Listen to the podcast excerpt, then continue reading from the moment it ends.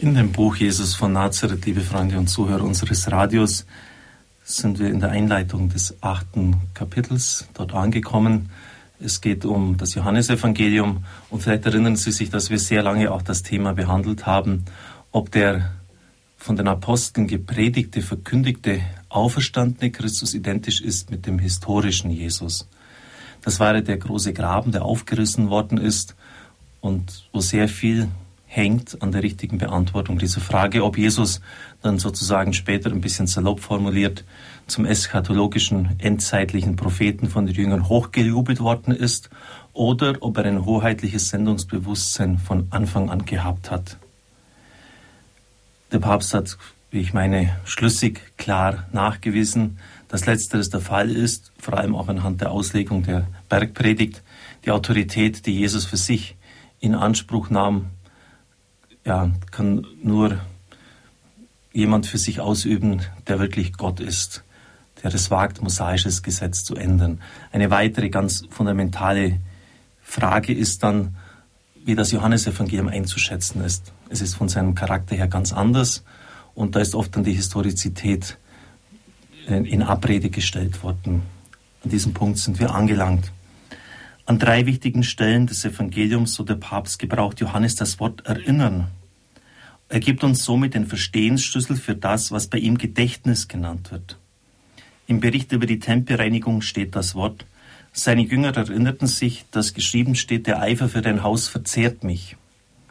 Das Geschehen der Ereignis ruft die Erinnerung an ein Schriftwort wach und wird so über seine Faktizität hinaus verständlich.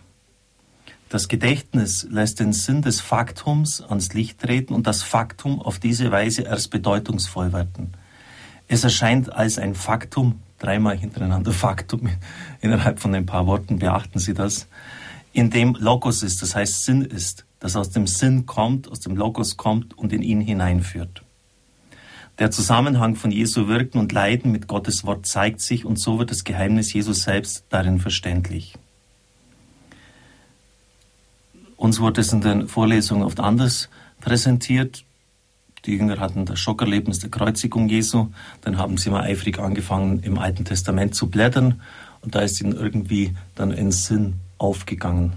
Und von diesen alttestamentlichen Texten her wurde dann sozusagen das Leben Jesu konstruiert, ohne Anhalt an der Wirklichkeit dessen, was geschehen ist. Der Papst legt hier dar, dass es ganz anders gewesen ist man ging von der Faktizität, dreimal das Wort Faktum aus, dessen, was geschehen ist, was man auch selber erlebt hat, kommt immer dem Johannes-Evangelium vor. Er hat es erlebt, er hat es berührt, er hat es gesehen, er hat es gehört. Und es wird ihnen dann ein Sinn vom Wort Gottes her aufgeschlossen, dass es kein Zufall war, dass es in Gottes Plan eingeborgen war. Im Bericht über die Tempelreinigung folgt dann die Ankündigung Jesu, dass er in drei Tagen den zerstörten Tempel wieder aufrichten werde. Dazu sagt der Evangelist, als er nun von den Toten auferstanden war, erinnerten sich seine Jünger, dass er dies gesagt hatte. Und sie glaubten der Schrift und dem Wort, das Jesus gesagt hatte. Die Auferstehung weckt das Erinnern. Und das Erinnern im Licht der Auferstehung lässt den Sinn des vorher unbegriffenen Wortes erscheinen und stellt es wieder in den Zusammenhang der ganzen Schrift. Noch einmal kehrt dann am Palmsonntag das Wort Erinnern wieder. Da wird erzählt, dass Jesus einen jungen Esel fand, sich darauf setzte, wie es in der Schrift geschrieben steht, fürchte dich nicht, Tochter Zion, siehe, dein König kommt, er sitzt auf dem Fohlen einer Eselin. Der Evangelist bemerkt dazu, dass alles verstanden seine Jünger zunächst nicht, als Jesus aber verherrlicht war, erinnerten sie sich, dass es so über ihn in der Schrift stand und dass man so an ihm gehandelt hatte. Wieder wird von einem Ereignis berichtet, das zunächst als bloßes Faktum dasteht. Und wieder sagt uns der Evangelist, dass den Jüngern nach der Auferstehung ein Licht aufging. Ein Licht, das nun das Faktum zu verstehen lehrte. Nun erinnerten sie sich. Ein Schriftwort, das ihnen vorher nichts bedeutet hatte, wird nun in seinem von Gott vorhergesehenen Sinn verständlich und gibt eine Deutung des äußeren Vorgangs. Die Auferstehung lehrt ein neues Sehen. Sie deckt einen Zusammenhang zwischen den Worten der Propheten und dem Schicksal Jesu auf. Sie weckt die Erinnerung, das heißt, sie ermöglicht das Erinnern in die innere Seite der Geschehnisse, das Eintreten in die innere Seite, in den Zusammenhang von Gottes Reden und Handeln. Und erst wenn man das so sieht, liebe Zuhörer, wird einem klar, wer wirklich der Autor der Heiligen Schriften ist, nämlich der Heilige Geist. Dass diese Schriften inspiriert sind und die Propheten schon lange im Voraus verkündet haben, was im Christusereignis kommen wird. Und umgekehrt herum können Sie dann sehen, wie absolut irrig und abwegig es ist, zu behaupten, dass anhand der prophetischen Voraussagen des alten Bundes erst diese Faktizität geschaffen worden ist, indem man einfach das dann konstruiert hat. Mit diesen Texten gibt uns der Evangelist die entscheidende Fingerzeige dafür, wie sein Evangelium komponiert ist, aus welcher Vision es kommt. Es beruht auf dem Erinnern des Jüngers, das aber Miterinnern im Wert der Kirche ist. Es ist ein vom Heiligen Geist geführtes Verstehen. Der Glaubende tritt in die tiefen Dimension des Geschehenen ein. Er sieht, was zunächst äußerlich nicht zu sehen war. Aber er entfernt sich nicht von der Wirklichkeit, sondern erkennt sie tiefer und sieht so die Wahrheit, die sich im Faktum verbirgt. Im Erinnern der Kirche geschieht, was der Herr in seinem Abendmahlsaal vorhergesagt hatte. Wenn aber jener kommt, der Geist der Wahrheit, wird er euch in die ganze Wahrheit einführen. Was Johannes in seinem Evangelium über das Erinnern sagt, das Verstehen und Weg in die ganze Wahrheit wird, berührt sich sehr eng mit dem, was Lukas über das Erinnern der Mutter Jesu erzählt. Auch wieder an drei Stellen, nämlich in der Kindheitsgeschichte, schildert Lukas diesen Vorgang des Erinnerns. Zunächst den Bericht über die Verkündigung der Empfängnis Jesu durch den Erzengel Gabriel. Das sagt uns Lukas, dass Maria über den Gruß erschrak und in einen inneren Dialog darüber eintrat, was dieser Gruß zu bedeuten habe. Die wichtigsten Stellen finden sich in dem Bericht über die Huldigung der Hirten. Maria bewahrte all diese Wirklichkeiten, heißt es, wenn man es wörtlich übersetzt, und setzte sie in ihrem Herzen zusammen. Am Schluss der Erzählung vom zwölfjährigen Jesus heißt es noch einmal, seine Mutter bewahrte alle diese Dinge in ihrem Herzen.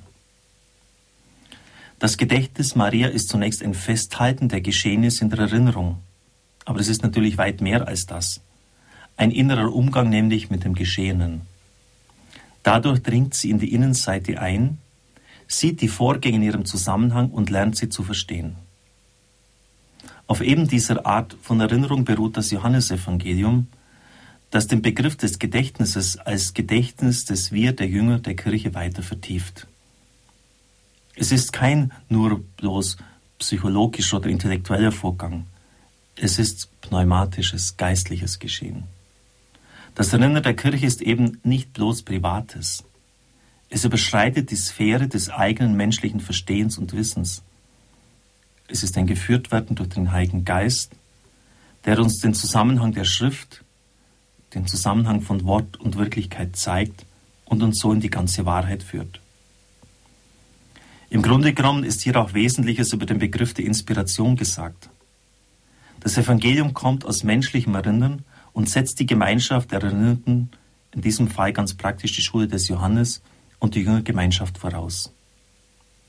Aber weil der Autor mit dem Gedächtnis der Kirche denkt und schreibt, darum ist das Wir, dem er zugehört, offen über das eigene hinaus und wird im tiefsten vom Geist Gottes geführt, welcher der Geist der Wahrheit ist.